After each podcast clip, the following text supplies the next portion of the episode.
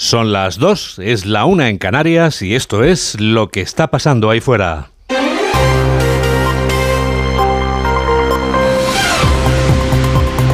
Onda Cero. Noticias fin de semana. Juan Diego Guerrero.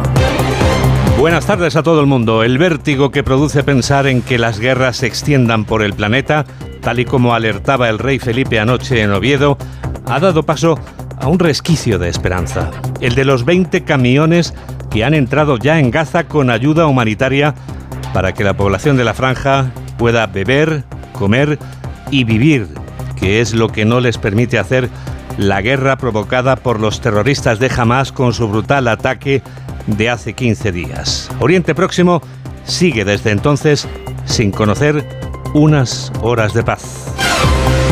En Jerusalén son ahora mismo las 3 en punto de la tarde y hasta allí viajamos para saber cómo despierta, cómo se encuentra ahora mismo Oriente Próximo. Informa la corresponsal de Onda Cero en Jerusalén, Hanna Beris. En Israel, mientras continúan por un lado sonando las alarmas en distintas partes del sur del país, indicando que hay cohetes en camino, y mientras Israel continúa atacando posiciones de Hamas al norte de Gaza, se pone la mirada también hacia el norte, en la frontera entre Israel y Líbano, desde donde se han multiplicado los disparos por parte de Hezbollah y en algunos casos también por parte de células de la organización terrorista Hamas estacionadas también en Líbano. Varias localidades han sido evacuadas y el ministro de Defensa Yoav Gallant dijo en forma clara que Hezbollah es parte de los combates. La ayuda humanitaria, aunque escasa, ya está llegando a Gaza. El presidente estadounidense Joe Biden ya lo anunciaba anoche, demostrando quién es quien sabe lo que pasa allí, por no decir quien corta el bacalao. En el Cairo, el presidente egipcio ha propuesto que la ayuda humanitaria pueda entrar a Gaza de manera continuada y no con cuentagotas. Egipto está acogiendo una cumbre de líderes por la paz a la que asisten el presidente Pedro Sánchez y otros mandatarios europeos. Jacobo de Regoyos. Conseguir un alto el fuego, impedir la escalada del conflicto y proteger a los civiles con la llegada de ayuda humanitaria son las prioridades de esta cumbre y el presidente del gobierno, Pedro Sánchez, sobre todo, destaca esta última. We must protect the civilian population and guarantee humanitarian access to Gaza. El presidente egipcio Abdel Fattah al-Sisi no olvida el objetivo en el horizonte. Una solución de dos estados con un Estado palestino independiente, dice. Por eso el presidente palestino Mahmoud Abbas cree que su pueblo no debe abandonar la tierra como pide Israel. Lo que teme Abbas es que sea cada vez más imposible que se cree un Estado palestino independiente y por eso cree que las tierras que abandonarán ahora los palestinos podrían ser ocupadas por Israel. Lo ideal es que esta cumbre pudiese resucitar un proceso de paz en Oriente Próximo, pero de momento sobre todo lo que se oye es el ruido de las armas. Mientras el presidente del gobierno español participa en la cumbre por la paz de Egipto, la ministra Yone Belarra vuelve a la carga contra Israel. También quiero dejar muy claro que hoy es un día muy importante para eh, comenzar a frenar ese genocidio contra el pueblo palestino por parte del Estado de Israel que estamos viendo en las últimas semanas. Oriente Próximo ocupaba un lugar preferente en el discurso del rey Felipe durante la entrega de los premios Princesa de Asturias de anoche. La mañana siguiente ha vuelto a convertirse en la mañana del pueblo ejemplar, que este año es Villaviciosa, en concreto tres parroquias de este municipio del Principado, desde donde nos informa Arturo Tellez. La princesa Leonor ha destacado que Arroes, Candanal y Peón son ejemplos de respeto a la cultura local, muestra de que una aldea es un buen lugar para la tecnología, el desarrollo social y la economía basada en sectores tradicionales, como el ganado, la madera o la sidra, donde la heredera tuvo un guiño a un elemento de la cultura popular asturiana. Y también hemos visitado el mercado de artesanías y productos de vuestra huerta que habéis preparado antes de conocer lo que hacen los más pequeños en la escuela rural. Y no me puedo olvidar de la sidra, que estamos en la comarca de las Pomaradas. Y a ver si aprendo ya a escanciar. El rey deseó suerte precisamente a Asturias, dado que es la candidatura española con la cultura sidrera de cara a patrimonio inmaterial de la UNESCO. En su discurso, don Felipe animó a los vecinos de estas parroquias del concejo de Villaviciosa a tener esperanza para una vida digna y de progreso y para seguir siendo ejemplares. 37 días antes de que acabe el plazo para la investidura, PSOE y PP movilizan a dirigentes económicos para echar cuentas. En el caso de los socialistas, también para hacer campaña oficiosa de las elecciones gallegas del año que viene. La vicepresidenta Nadia Calviño ha acudido animosa a un acto del PSDG en el que ha defendido la necesidad de buenos líderes para estos momentos complejos. La líder de Sumar, que forma parte también del gobierno y es vicepresidenta económica, es quien sí ha entrado ya en detalles sobre la investidura informa Carmen Sabido. Yolanda Díaz ha insinuado que las negociaciones con el Partido Socialista están atascadas porque Sumar está siendo muy exigente para conseguir avanzar en derechos y para que sea una legislatura de la agenda social. La piedra en el camino está en la reducción de la jornada laboral y también en que Sumar pretende que se cambie el despido en España, algo que no pudieron hacer por el freno de los socialistas. Por tanto, tiene que ser la legislatura de la reducción de la jornada laboral. Sí, por eso estamos negociando con el Partido Socialista. Pero también queremos más. No se consiguió en la anterior legislatura tocar el despido.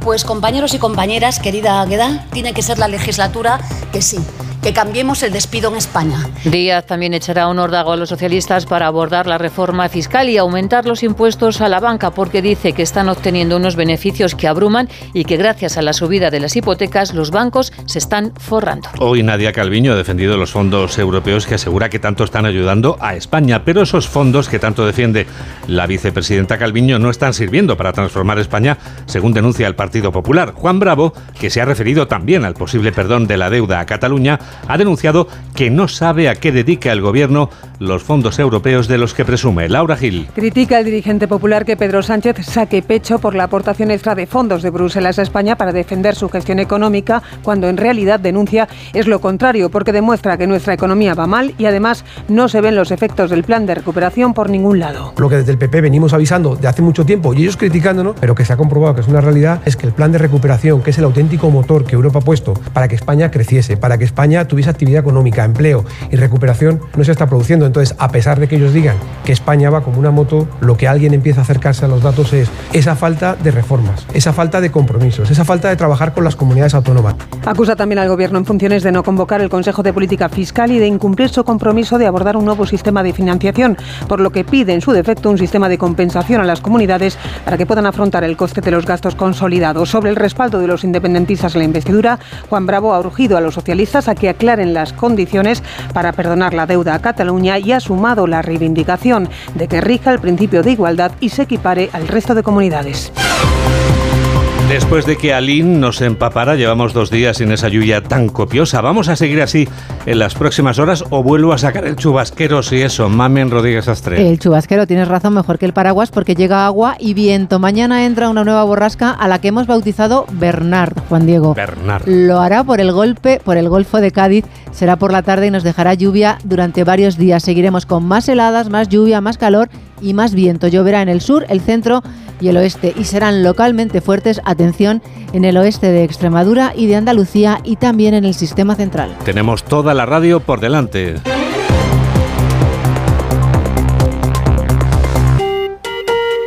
Dos y ocho, una y ocho en Canarias. Ángel Más, presidente de Acción y Comunicación en Oriente Medio. Muy buenas tardes. Buenas tardes. Señor, encantado de saludar, señor Más. Mire, el presidente Sánchez se encuentra, como saben, en la cumbre de líderes convocada en Egipto, que parece un esfuerzo diplomático internacional de envergadura ante la situación que vive Oriente Medio, pero como acabamos de escuchar también, la ministra Belarra vuelve a lanzar graves acusaciones contra Israel por la respuesta israelí al brutal ataque terrorista de Hamas de hace ya dos semanas. ¿Es a, a su juicio, señor Más, la ministra Belarra un verso suelto o tiene usted otra interpretación de lo que está ocurriendo en el gobierno? Mi interpretación es que España verdaderamente es una normalidad dentro de los países de nuestro entorno. Primero, el presidente del gobierno está en Egipto cuando la mayoría de los líderes mundiales, desde el presidente eh, de los Estados Unidos, el canciller alemán, lo, lo, primero que han hecho ha sido visitar eh, Israel. Eh, a partir de ahí, Sánchez no apoyó inmediatamente el derecho de Israel a defenderse, pero como dice, el problema son sus socios. Mientras todavía se estaban cometiendo las masacres, eh, sus socios de Sumar y de Podemos ofrecían cobertura ideológica, política, adoptando la narrativa de los salvajes de Hamas. Está eh, usted convocaban dando...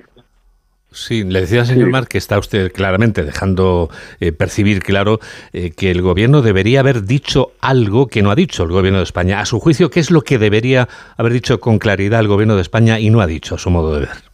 Dos cosas. Uno, eh, Sánchez tardó cuatro o cinco días en apoyar sin fisuras el derecho de Israel a defenderse. Condenó el, el atentado, pero no apoyó sin fisuras.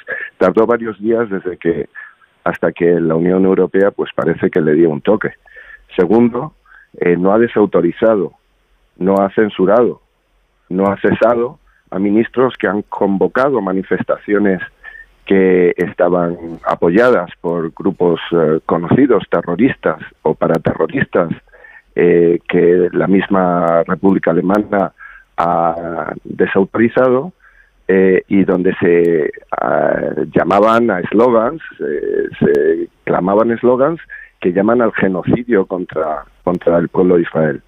Eh, eso no lo ha hecho el presidente Sánchez y mientras parte de su, de su gobierno, como decimos, pues ofrece cobertura política a, a Hamas, porque eh, lo que están diciendo las acusaciones de genocidio contra Israel, pero ¿cómo se puede acusar de genocidio Israel, donde, que ha hecho cientos de incursiones aéreas en, en Gaza en estos días y la única oportunidad para una posible masacre de civiles se ha descubierto que era falsa y los miembros del gobierno le han dado cobertura a ese bulo que ha emitido el ministerio, el llamado Ministerio de Sanidad de Hamas, que es la fuente de intoxicación mayor que existe de cualquier noticia que viene desde Gaza. Señor Mas, como judío español, ¿percibe usted que el colectivo al que usted mismo pertenece tiene su seguridad amenazada?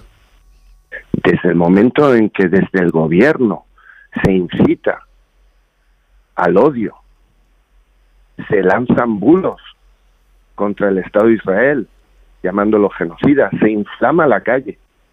El otro día asistimos a un intento de asalto a la sinagoga en Melilla por estas, estos discursos inflamatorios, hostiles de parte del gobierno, pues desde luego eh, es una situación francamente complicada e incómoda. Y repito, el presidente del gobierno no descalifica, no desautoriza y no cesa a los miembros de su gobierno que están haciendo estas declaraciones y están incitando al odio. Ángel Mas, presidente de Acción y Comunicación en Oriente Medio, gracias por estar en directo en Onda Cero y muy buenas tardes. Muchas gracias, buenas tardes. Llega el epílogo.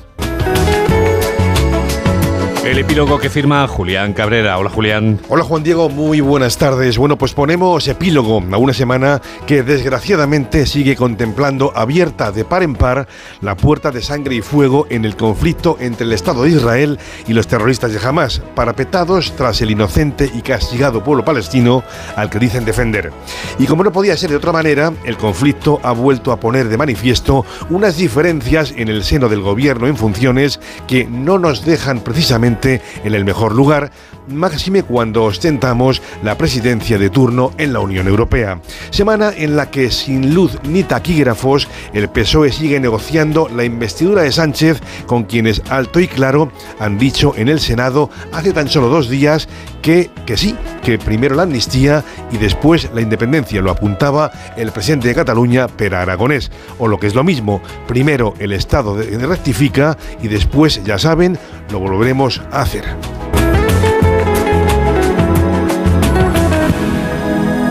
Lo que volvemos a hacer es encontrarnos con la información del deporte.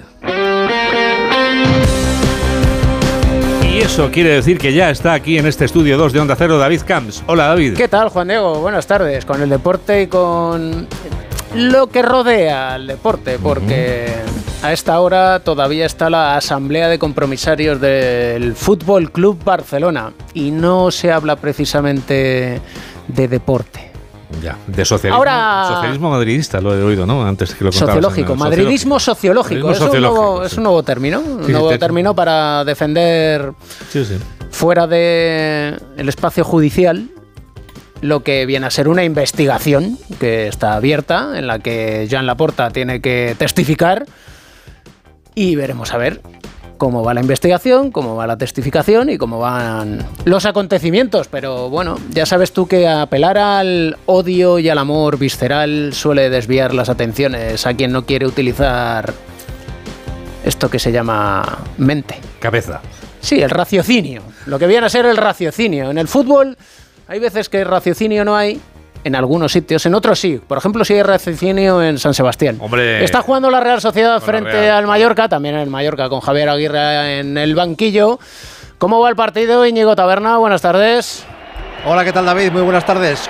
15 minutos de encuentro ahora mismo, empate a cero entre la Real y el Mallorca, cuando ahora mismo en el fondo sur un grupo de aficionados han sacado varias eh, eh, banderas de Palestina y eh, han acudido miembros de la seguridad privada de la Real a decirles algo y parece que las han retirado, pero la noticia está ahí fuera de lo puramente deportivo, que han sacado varias eh, banderas de Palestina, parece que no hay ningún problema en ese fondo sur del estadio de Anoeta. En lo puramente futbolístico, como te decía David, empate a cero eh, con, una, con un Mallorca que ha merecido marcar, ha tenido dos ocasiones muy buenas en este comienzo de partido por medio de Larin en ambas ocasiones, en el 2 y en el 11, pero sus remates han sido desbaratados por Remiro.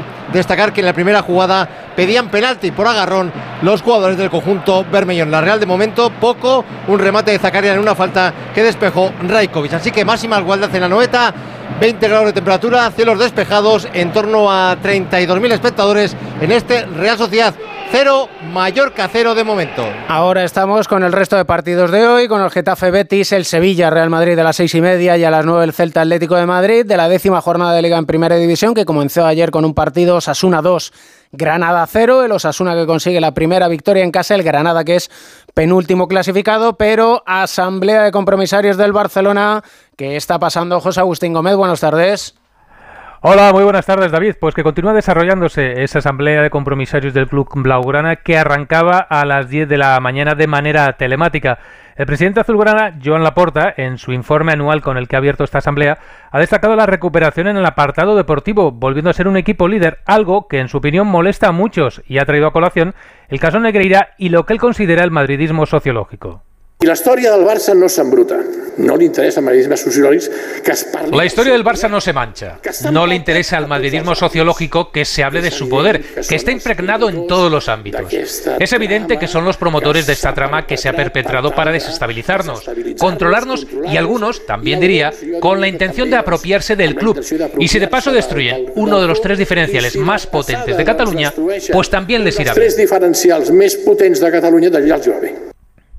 La economía del club ha ocupado gran parte de los discursos. La Asamblea ha aprobado los números de la pasada campaña con 304 millones de euros de beneficio y el presupuesto de 859 millones para la presente. La Porta ha destacado la valentía que han tenido para tomar decisiones que han salvado al club. En aquell moment els esforços eren per salvar l'entitat, literalment per salvar l'entitat. En aquel momento los esfuerzos eran para salvar la entidad, literalmente para salvar la entidad de hundimiento. Y nosotros no nos arrugamos, tomamos decisiones valientes y la verdad es que salvamos al club de la tragedia. Entre todos y todas hemos salvado al club gracias a estas decisiones y con una premisa, que quiero decirla aquí, que la recuperación económica del club no tocase el bolsillo de los socios y socias del club. No toqués la butxaca dels nostres socis i sòcies. El vicepresidente económico del Barça, Eduard Romeu, ha querido destacar que han conseguido reducir la deuda de 1.350 a 1.200 millones y la masa salarial para tener la más baja de los últimos ocho años, con 492 millones de gasto para todos los deportes. Gracias, José Agustín. Hasta luego. Si hay alguna novedad, lo contamos en el Radio Estadio a partir de las tres y media de la tarde. Como contaremos el partido a las seis y media del líder, el Real Madrid, frente al Sevilla, el equipo blanco que llega defendiendo la renta de dos puntos sobre el Girona. Fernando Burgos, muy buenas tardes. ¿Qué tal? Buenas tardes, David. Desde Sevilla, aquí ya está el Real Madrid con 19 jugadores y aquí a partir de las seis y media de la tarde el líder de la liga afronta su tercera prueba de fuego a domicilio de la temporada. Perdió en el Metropolitano, pero ganó en Nápoles. El Sánchez Pijuán, a una semana del clásico de Montjuic, calibrará un poquito más si cabe al Madrid 3.0 de Ancelotti, pero también de Jude Bellingham, el pichichi del campeonato y la gran sensación en Europa. El inglés suma 11 goles y 5 asistencias en los 13 partidos jugados entre club y selección. Y conoce muy bien el Pijuán. Ganó las dos veces que le visitó con el Borussia Dortmund, marcando un tanto. Por cierto, en el estadio sevillista los blancos han ganado en sus últimas cuatro visitas ligueras, pero atención, nunca vencieron cinco veces seguidas. Será el partido 1300 de Carlo Ancelotti en los banquillos y el 248 con los merengues, gracias, como dijo ayer, a Sergio Ramos y su gol en Lisboa en el minuto 93. El Camero lleva 6.734 días sin enfrentarse al Real Madrid. La última vez fue también en el Pizjuán el 14 de mayo de 2005. Cuando se marchó Ramos hace 856 días, el Madrid ya tenía fichado a David Álava. El austriaco vuelve al once titular y formará pareja en el centro de la zaga junto a un Rudiger que si ve una tarjeta amarilla se perdería el clásico. Todo indica que Ancelotti apostará por los jóvenes, Chuamení, Camavinga, Valverde y Bellingham en el medio campo, con Vinicius Junior y Rodrigo Goes en el ataque. Sí, eso supone que Cross y Modric volverían a ser suplentes. Arbitrará el colegiado vasco de Burgos Bengochea con el desconocido Muñir Ruiz en el bar. David, sí, Muñiz Ruiz. Gracias, Fernando. Y el Sevilla que estrena técnico, Carlos Hidalgo, buenas tardes.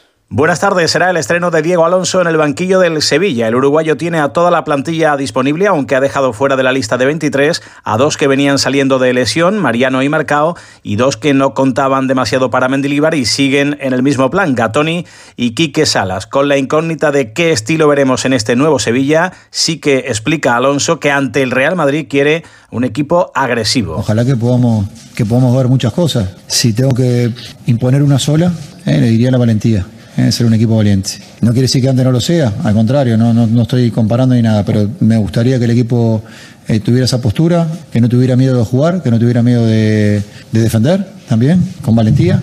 A mí me gustan los equipos que defienden hacia adelante, que presionan, que son agresivos. Ser un equipo proactivo, que no fuera de propuesta y no de respuesta, ya sea en ataque y en defensa. La primera incógnita es la de la portería. ¿Qué portero elegirá Diego Alonso? Yo creo que seguirá Nilan. En defensa, Navas, Badé, Ramos, Pedrosa. Sou, Fernando y Rakitic en medio campo, acompañados por Suso, Luque Bacchio y posiblemente arriba Youssef Nesiri. Gracias, Carlos. A las 9 de la noche, el Atlético de Madrid visita Vigo para medirse al Celta. Novedades del conjunto rojiblanco. Alejandro Buenas tardes.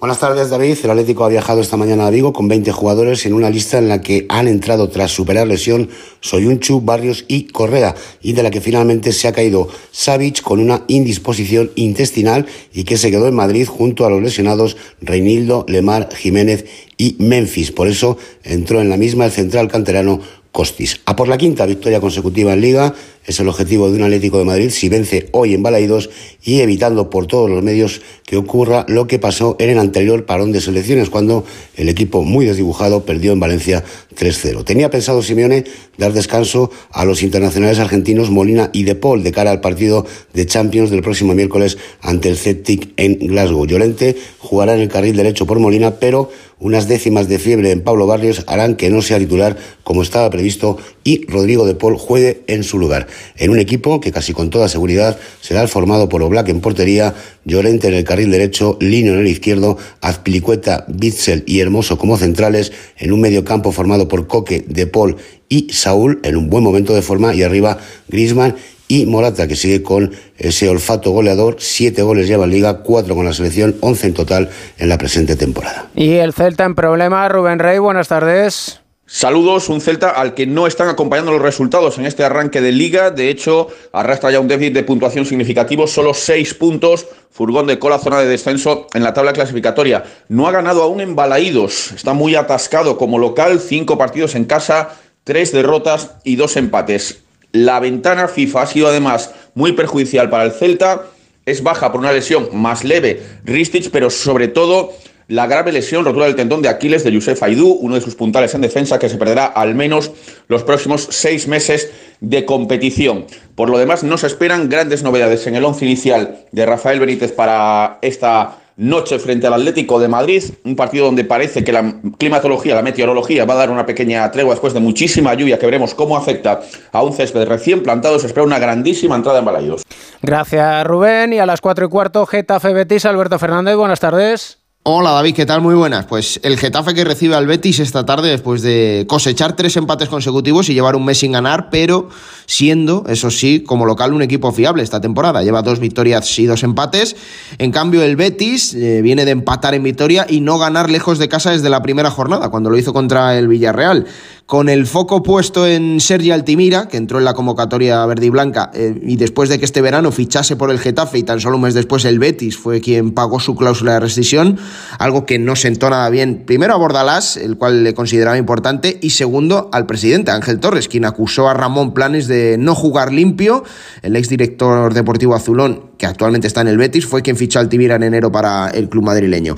Con Altimira, pero sin Mar Bartra, sin Fekir y sin Sabalí, que están lesionados, y sin los sancionados William José y Guido Rodríguez. En lugar del argentino jugará William Carballo en medio campo. La duda de Pellegrini va a ser en la punta de ataque para el conjunto verde y blanco. En el Getafe, con cuatro bajas, los lesionados Luis Milla en Esunal, Domingos Duarte, que ha pasado por un proceso de apendicitis y acaba de ser operado, y el sancionado Gené, que va a dejar su puesto en el eje de la zaga al paraguayo Omar Alderete. Y nada, David, desde hace una hora eh, hay ambiente porque ha habido quedada y concentración de las peñas de, y aficionados del Getafe en los aledaños del Coliseum para aprovechar, bueno, pues el buen día, comer juntos y hacer un recibimiento especial al equipo a su llegada al estadio para este Getafe Betis que ha dejado muy buenos resultados y con goles en las últimas temporadas. Gracias Alberto, lo contaremos a partir de las tres y media en el Radio Estadio, como contaremos también qué va sucediendo en el Real Sociedad Mallorca, Íñigo.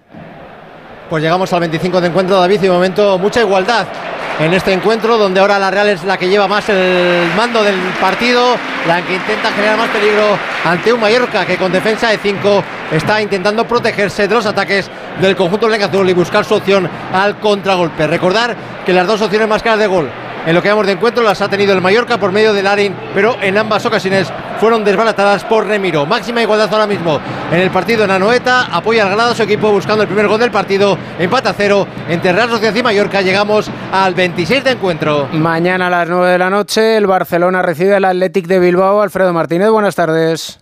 Buenas tardes, David. Última sesión preparatoria del Barcelona de cara al choque frente al Atleti de Bilbao mañana a las 9 de la noche, en la que al final ha podido contar ya con Lamin Yamal, Alejandro Valde, Gundogan y Araujo, que hicieron trabajo específico en el día de ayer. Eso sí, ha tenido que llamar a los jóvenes del filial Astrálaga, Marguiu, Unai Hernández, Embaque y Héctor Ford para intentar completar una convocatoria en la que habrá seis ausencias, ni más ni menos, en el equipo azulgrana. Además, teniendo en cuenta que no tiene mucho margen de error después de haber tropezado frente al Granada. ¿Cómo reconoce Xavi Hernández? Ahora son tres puntos que nos separan del líder y, un punto que nos separa del, del Girona, así que estamos terceros en la clasificación, sí que es verdad que no hemos perdido, pero hemos empatado tres partidos que no deberíamos haber empatado, pero hay que seguir, esto es muy largo, está claro, ¿no? Tenemos la experiencia del año pasado, que también nos costó mucho al principio, pero luego encadenamos una racha muy buena. Se trata de, seguir trabajando, luchando, mejorando el día a día en el juego y nada más, centrados en el... el, el, Barça cerrará el partido frente al Atleti a las 9 de la noche con la presencia del presidente del conjunto bilbaíno, John Uriarte, contrario a la política, por tanto, del presidente del Sevilla, que se negó a acudir al palco en el último encuentro liguero en el Estadio Olímpico Lluís Companys. Se espera una muy buena entrada para este clásico, en el que el morbo lo pondrá también la vuelta de Valverde y el llamado madridismo geológico en otra semana muy movida en Can Barça. Movido también el Gran Premio de Australia de motociclismo. Chechu Lázaro, buenas tardes. ¿Qué tal, David? Buenas tardes. Qué cerca lo ha tenido Jorge Martín de lograr esa victoria de las que se llaman de semáforo a bandera, es decir, liderando la carrera de principio a fin, pero es que se quedó sin neumáticos y la vuelta y las últimas vueltas fueron dramáticas para él. De hecho, el madrileño que llegó a tener casi cuatro segundos de ventaja pasado el ecuador de la carrera, eh, pero es que se vino abajo esa apuesta por la goma trasera blanda, fue el único de los favoritos que no optó por el neumático medio, que parecía la opción más lógica, y acabó por, por fracasar.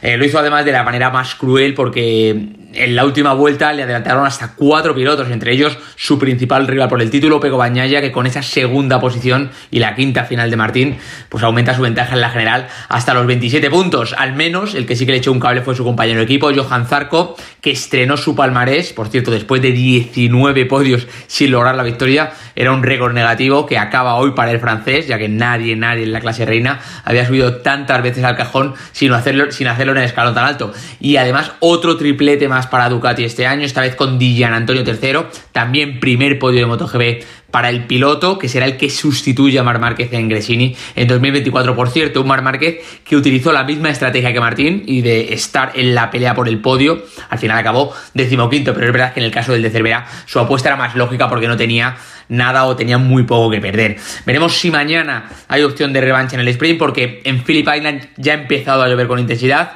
y la previsión es que habrá fuertes rachas de viento que podrían cancelar parcial o totalmente la jornada del domingo. Te recuerdo de todas formas muy rápido, los horarios de carrera a priori son Moto 3 a las 2 de la madrugada, Moto 2, la carrera Moto 2 sería a las 3 y cuarto y el sprint de Moto GB en principio a las 5 siempre y cuando se puedan disputar las carreras para que luego digas David que no te lo he avisado. Mejor estar prevenidos. Gracias Chechu, como dejamos el partido en San Sebastián, Íñigo. Minuto 30 de encuentro, empate a cero entre la Real y el Mallorca. Y Juan Diego, te cuento que en la Euroliga de baloncesto los dos primeros clasificados después de cuatro jornadas son el Barcelona y el Real Madrid, ambos con cuatro triunfos. El Valencia perdió ayer en Estambul ante el EFES, es quinto con tres victorias, una derrota y que a las tres y media, ya sabes, súbete al tren, pero no al vagón de cola, no, no, al delantero, Al a la máquina. sí. A la máquina no sé si te dejará Edu García. Al maquinista pero acabo de verlo, acabo de ver a Edu ¿Está aquí García. el maquinista de la general? está Pues, aquí, ent- vamos. pues entonces está todo arreglado. Como siempre, vamos. Fíjate, me ha preguntado Edu, ¿y qué vas a contar ahora? Digo, ¿te lo va a decir David? Te lo va a decir Sí, él mejor que nadie. Él lo sabe de memoria. Ya, lo que le gusta escucharte. Lo que está pasando ahí fuera.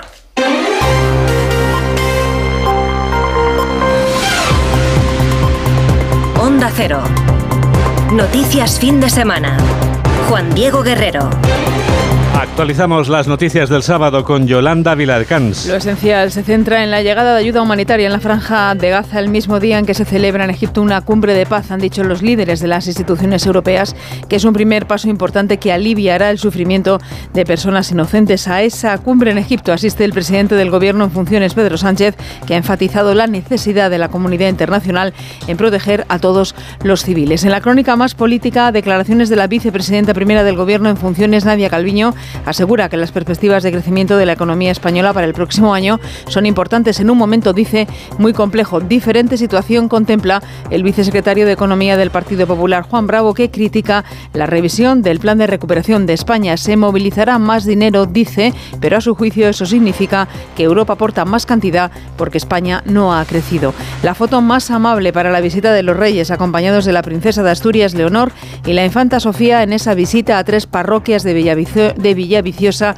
en Asturias para entregar el premio al pueblo ejemplar de Asturias 2023. Ha dicho la princesa Leonor que una aldea es un buen lugar para la innovación tecnológica y social. Tenemos toda la radio por delante.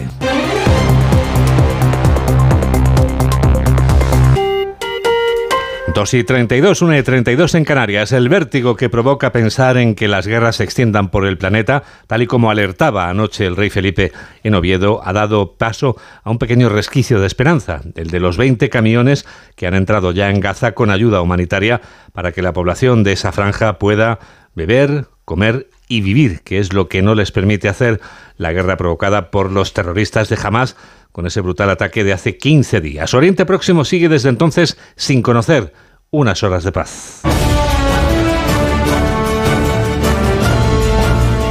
El secretario general de Naciones Unidas confía en que comiencen a entrar más camiones en Gaza porque, según Antonio Guterres, son la diferencia entre la vida y la muerte. Hemos visto tantos camiones cargados con agua, con combustible, con medicinas, con comida. Exactamente lo mismo que se necesita de este lado del muro. Entonces, estos camiones no son solo camiones, son un salvavidas. Son la diferencia entre la vida y la muerte para tanta gente en Gaza. Enseguida estamos en Oriente Próximo, donde las noticias se suceden vertiginosamente. Pero antes...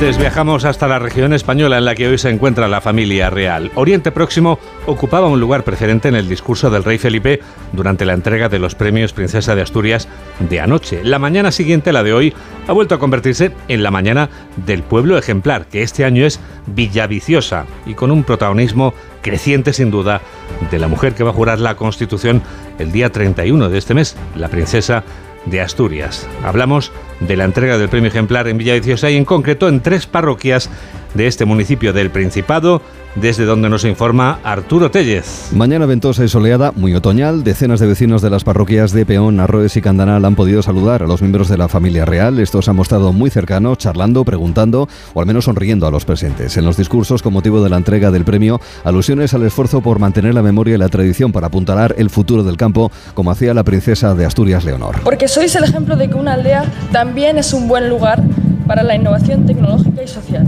Y porque en las tres parroquias habéis sido habéis sabido compartir valores, inquietudes y lazos culturales y familiares para seguir construyendo un entorno más favorable y un futuro mejor. Leonor dijo que esperaba aprender a escanciar sidra, mientras el rey deseaba suerte para la candidatura española de la cultura sidrera asturiana pendiente de aprobación en la UNESCO.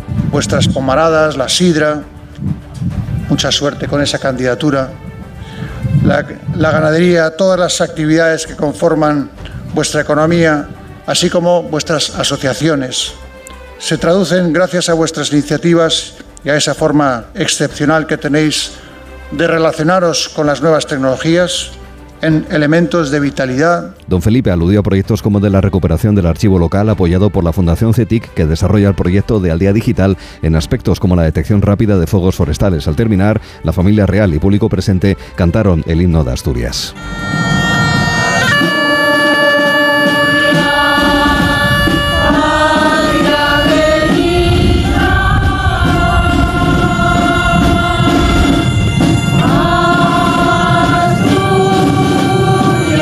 Menos 23, 2 menos 23 en Canarias. Noticias fin de semana. Juan Diego Guerrero.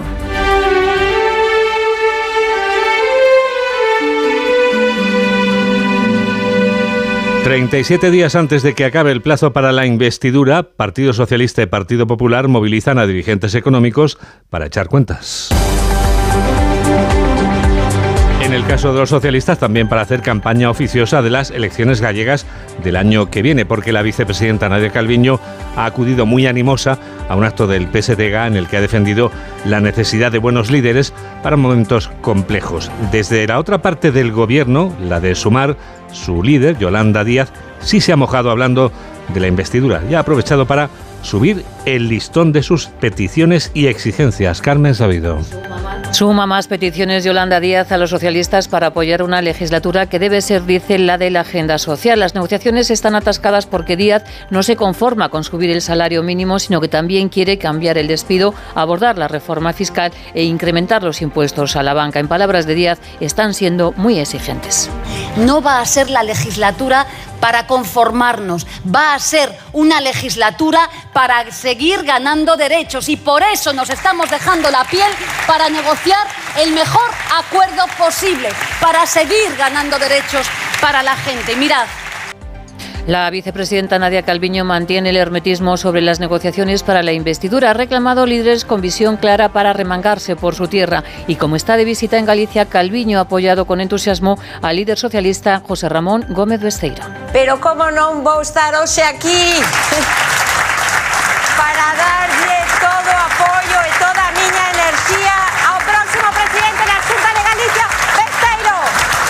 Calviño mantiene que nuestra economía crecerá más de la media europea. Los fondos europeos que tanto defiende el gobierno no están sirviendo para transformar España, según el Partido Popular. Juan Bravo, que se ha referido también al posible perdón de la deuda a Cataluña, ha denunciado esta mañana que no sabe a qué dedica el Ejecutivo los fondos europeos de los que presume Laura Gil. Los efectos del plan de recuperación sustentados en los fondos de Bruselas no se ven por ningún lado, denuncia el popular Juan Bravo, sencillamente porque el dinero está parado y no se invierte, por mucho que Pedro Sánchez, subraya, diga que la economía va como una moto. Lo que desde el PP venimos avisando de hace mucho tiempo y ellos criticándonos, pero que se ha comprobado que es una realidad, es que el plan de recuperación, que es el auténtico motor que Europa ha puesto para que España creciese, para que España tuviese actividad económica, empleo y recuperación, no no se está produciendo. Entonces, a pesar de que ellos digan que España va como una moto, lo que alguien empieza a acercarse a los datos es esa falta de reformas, esa falta de compromisos, esa falta de trabajar con las comunidades autónomas. Sobre el apoyo del independentismo a la investidura de Sánchez, Bravo pide a los socialistas que aclaren las condiciones en las que se perdonaría la deuda a Cataluña y exige también que se cumpla el principio de igualdad equiparando el resto de comunidades. Estas siguen esperando, añade, que cumplan su promesa de un nuevo sistema de financiación o, en su defecto, apliquen una compensación para afrontar la subida de costes de unos gastos en sanidad y dependencia consolidados tras la pandemia. Si no lo quieren hacer, por lo menos que hagan un sistema de compensación que permita a las comunidades autónomas obtener los ingresos necesarios para esos gastos que se han consolidado y que vienen asumiendo de manera muy directa las comunidades autónomas. Y también, si es posible, ya que estamos oyendo que le quieren perdonar la deuda a Cataluña, que sepamos cuáles son las condiciones, porque entendemos que el principio de igualdad primará y será igual para el conjunto de comunidades autónomas. Tras denunciar que pasa el tiempo y sigue sin convocarse el Consejo de Política Fiscal, el vicesecretario económico del PP ha advertido de una nueva posible escalada de impuestos con la que el Gobierno planearía cumplir su objetivo de crecimiento económico a costa, sentencia el dirigente popular, de las familias con más dificultades. 3 menos 20, 2 menos 20 en Canarias. Onda Cero, noticias fin de semana.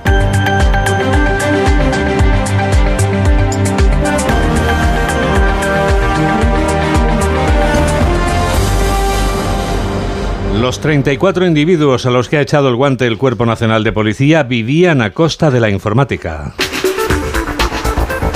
Pero vivían a costa de utilizar la informática para estafar una cantidad de dinero millonaria. Malén Oriol. 3 millones de euros es el beneficio del grupo criminal que realizaba estafas a través de técnicas de suplantación de identidad de entidades bancarias, simulando ser empleados de empresas de suministro eléctrico, o el famoso método del hijo en apuros.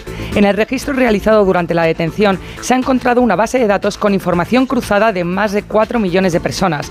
Verónica Cibantos, portavoz de la Policía Nacional, nos cuenta detalles del registro. Se han realizado 16 registros en las localidades de las provincias de Madrid, Málaga, Huelva, Alicante y Murcia, donde se han intervenido dos armas de fuego simuladas, una katana, un bate de béisbol, dinero en efectivo, vehículos de alta gama, diverso material informático. Los líderes del entramado utilizaban documentación falsa, haciendo uso de técnicas de spoofing para ocultar su identidad e invertían sus ganancias en criptoactivos. Esta operación ha esclarecido más de mil denuncias. Enseguida damos la vuelta al mundo en 80 segundos. Hola a todos, soy Roberto Leal, presentador de Pasa Palabra en Antena 3 y yo evidentemente cada fin de semana, aparte de disfrutarlo con mis niños, a mediodía escucho noticias fin de semana con Juan Diego Guerrero. No hay otra manera mejor de estar actualizado y sobre todo estar acompañado.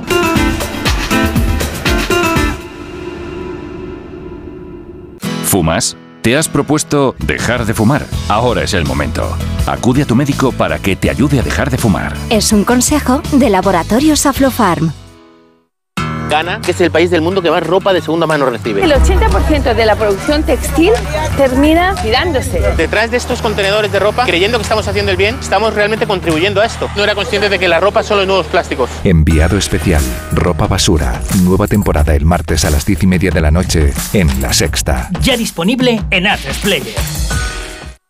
Gracia es médico y a su tío le duele la cabeza por una reseña falsa sobre él en Internet. No te preocupes, habla con AMA, porque con el seguro de responsabilidad civil profesional te ayudan a gestionar y proteger tu vida digital profesional. AMA, seguros para profesionales sanitarios y sus familiares. Infórmate en amaseguros.com o en el 911 75 40 37. Síguenos en Twitter en arroba noticias FDS.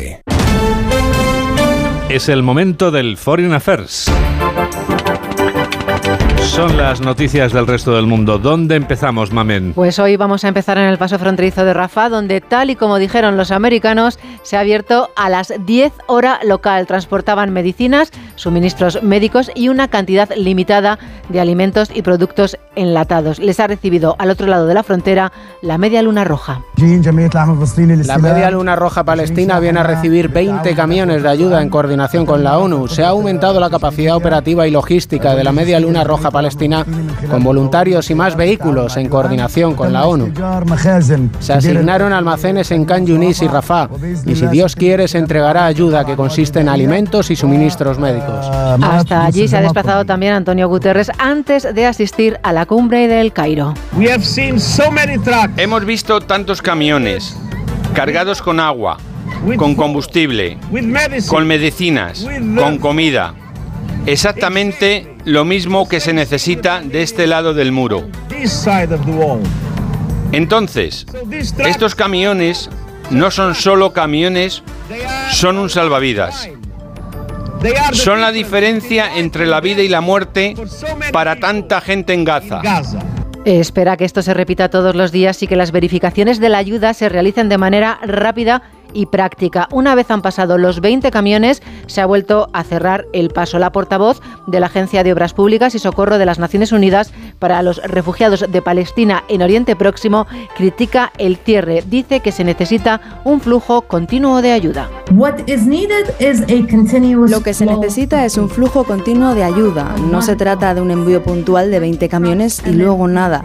Esto es realmente un llamado a un acceso humanitario continuo y seguro con condiciones de seguridad que permitan a mis colegas en Gaza hacer lo que tienen que hacer que es controlar a los desplazados internos, administrar los centros de salud y distribuir agua y alimentos.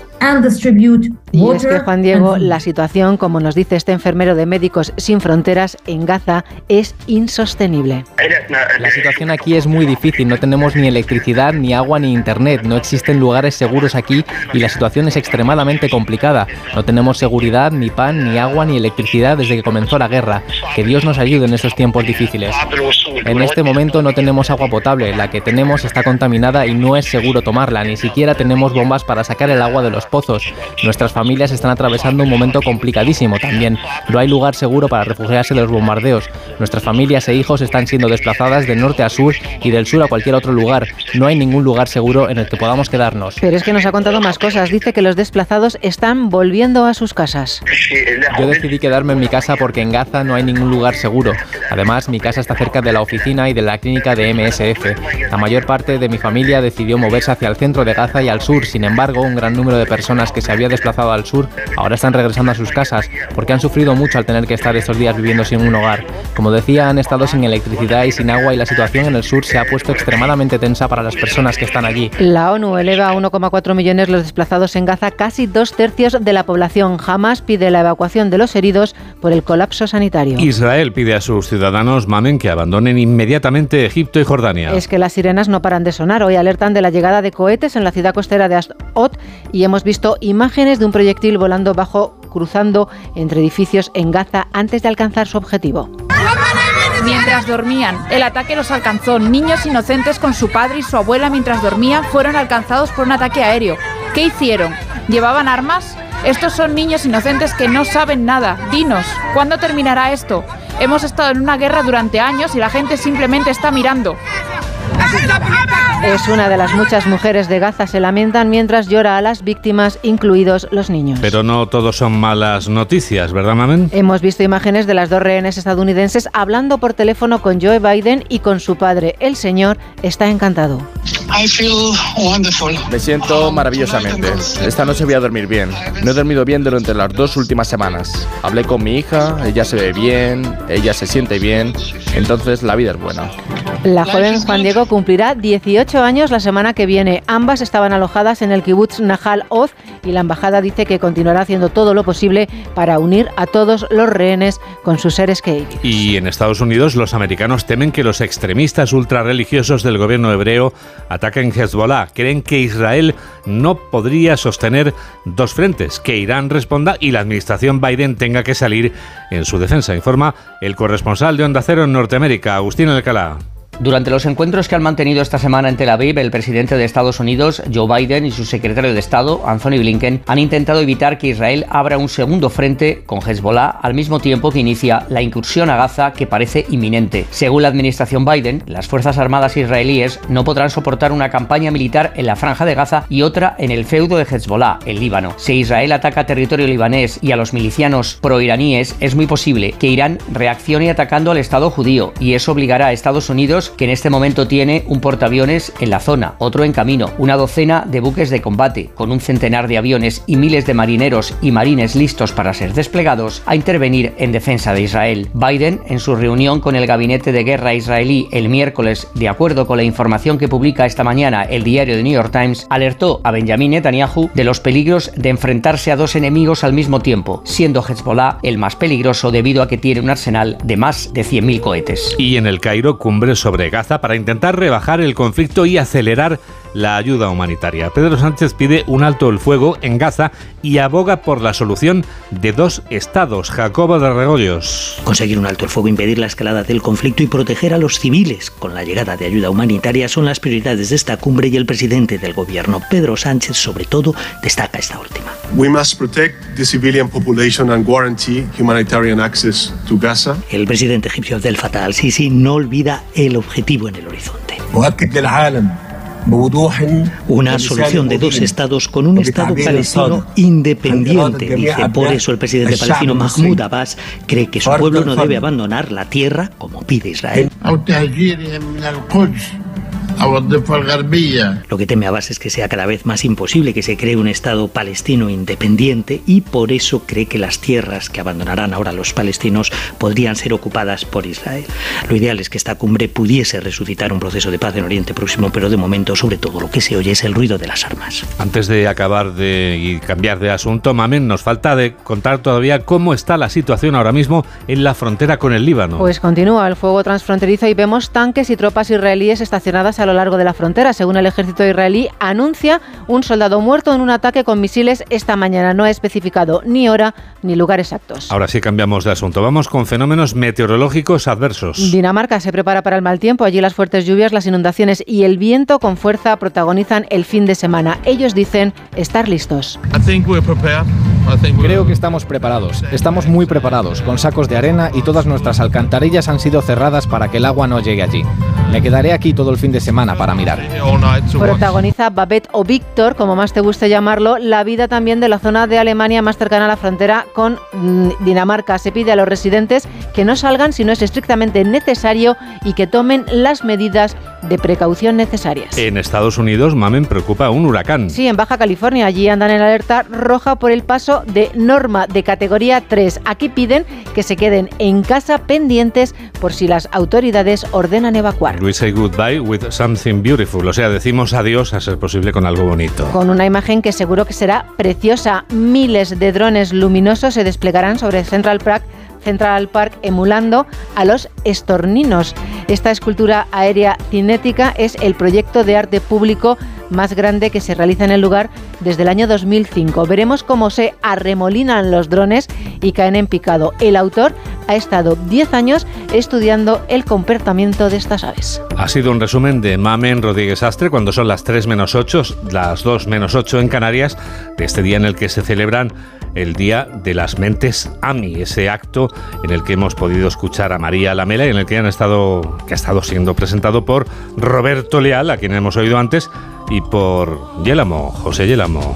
Hola, soy José Yélamo, presentador de La Sexta Explica todos los sábados a las 21.45 en La Sexta y para preparar mi programa y estar al día, yo también escucho noticias fin de semana con Juan Diego Guerrero.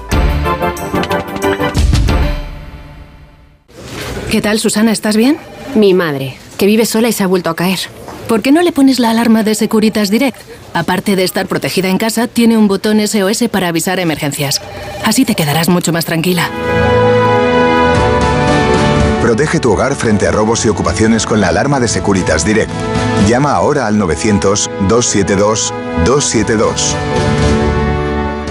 Ghana, que es el país del mundo que más ropa de segunda mano recibe. El 80% de la producción textil termina tirándose. Detrás de estos contenedores de ropa, creyendo que estamos haciendo el bien, estamos realmente contribuyendo a esto. No era consciente de que la ropa solo es nuevos plásticos. Enviado especial. Ropa basura. Nueva temporada el martes a las 10 y media de la noche en La Sexta. Ya disponible en Atresplayer.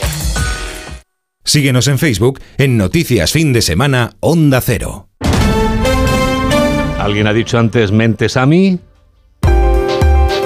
Sí, Mentes a mi Mentes Maravillosas, la cita de la Fundación A3 Media como cada año con los profesores, con los estudiantes y especialmente con las herramientas que les sirven de apoyo. Ha pasado la mañana con ellos Carlos León. Sí, ha sido un encuentro con el objetivo de facilitar y compartir con los profesores herramientas que les ayuden a trasladar competencias mediáticas, informacionales y digitales en las aulas. Y se ha abordado el uso de la inteligencia artificial en la educación, como ha asegurado el consejero delegado de A3 Media y patrono de la Fundación A3 Media, Javier Bardají. Nos estamos enfrentando, por tanto, a uno de los mayores retos pues, como civilización, con fenómenos pues, como la aceleración y expansión de la inteligencia artificial que esa siempre la hemos tenido entre nosotros hace muchos años, sobre todo lo que llamamos inteligencia artificial generativa y la implantación de esas nuevas tecnologías pues, eh, disruptivas que están impactando rápidamente en todos los sectores, evidentemente en el nuestro también, pero en todos los sectores industriales y, como no, también en el sector de la formación y de la eh, educación. Patricia Pérez, en directora general corporativa de A3 Media, ha hablado de los objetivos de este encuentro. Promover entre el alumnado las competencias mediáticas, informacionales y digitales que permitan a nuestros jóvenes desenvolverse con mayor seguridad en este entorno mediático actual, gestionar la cantidad de información que tienen a su alcance y hacer un uso más responsable de todos los dispositivos digitales. En total, más de mil asistentes procedentes de todas las comunidades autónomas que se han dado cita en esta segunda edición. Es la hora ideal para hablar de libros. Hablamos de libros con Paco Paniagua. Clara Sánchez, quien leyó recientemente su discurso de entrada en la Real Academia de la Lengua para ocupar el sillón X mayúscula, acaba de publicar su nueva novela Los pecados de Marisa Salas. Es una novela, nos dice, llena de suspense y en la que recrea la ferocidad del mundo editorial. Se hace eco, como, como toda la sociedad, de un nuevo escritor, joven que está teniendo muchísima proyección, que ocupa las listas de ventas, etcétera, etcétera. Y en la librería aquella a la que suele acudir empieza a ojearlo y se da cuenta de que es la novela que ella escribió hace 30 años. Los pecados de Marisa Salas, la nueva novela de la académica y escritora Clara Sánchez. Diego González Segura ha escrito Las normas de la locura, un thriller donde todas las normas pueden romperse, incluso las de la locura. La protagonista es Laura, una joven en peligro, algo siniestro, la cosa desde su pasado, pero no sabe si es real o no porque su mente difumina los contornos de la realidad. Las normas de la locura es un thriller psicológico en el que tres personajes, Laura, Alejandro y Julián, los tres con alucinaciones de diferentes tipos, tienen que enfrentarse juntos a una amenaza que no saben si es del todo real. Es una novela llena de suspense, intriga, que por supuesto no va a dejar a nadie indiferente, pero también es una crítica al concepto de normalidad. Las normas de la locura de Diego González Segura. Y ahora un libro muy especial para quienes se sientan atraídos por los temas sobrenaturales. Se titula Inmaturi, lo ha escrito el periodista Javier Pérez Campos. En un viaje al parador de Mérida, antiguo convento de Jesús Nazareno, nos adentramos en los niños cuyas almas no descansan. Y los Inmaturi era la manera en que se denominaba a los fantasmas infantiles y que son la parte fundamental de este viaje. ¿no? Lo interesante es que tenemos constancia de la existencia de sepulturas anómalas, de enterramientos e incluso aquí en Mérida hay enterramientos ¿no? de pequeños con clavos que intentaban anclar el alma a la tierra. Inmaturi, un libro inquietante de Javier Pérez Campos. Tú también escuchas este programa de noticias que produce Mamen Rodríguez Astre y que realiza Jorge Zamorano aquí en esta cadena de emisoras, en Onda Cero, en la radio. Noticias fin de semana. Juan Diego Guerrero.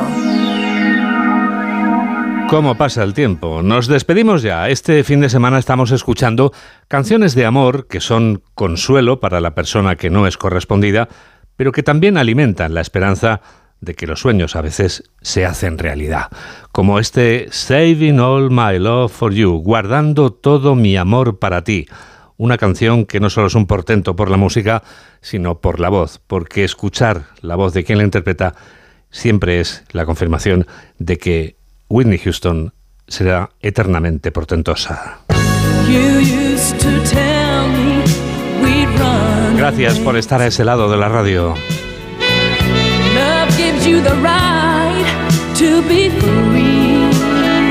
Que la radio te acompañe.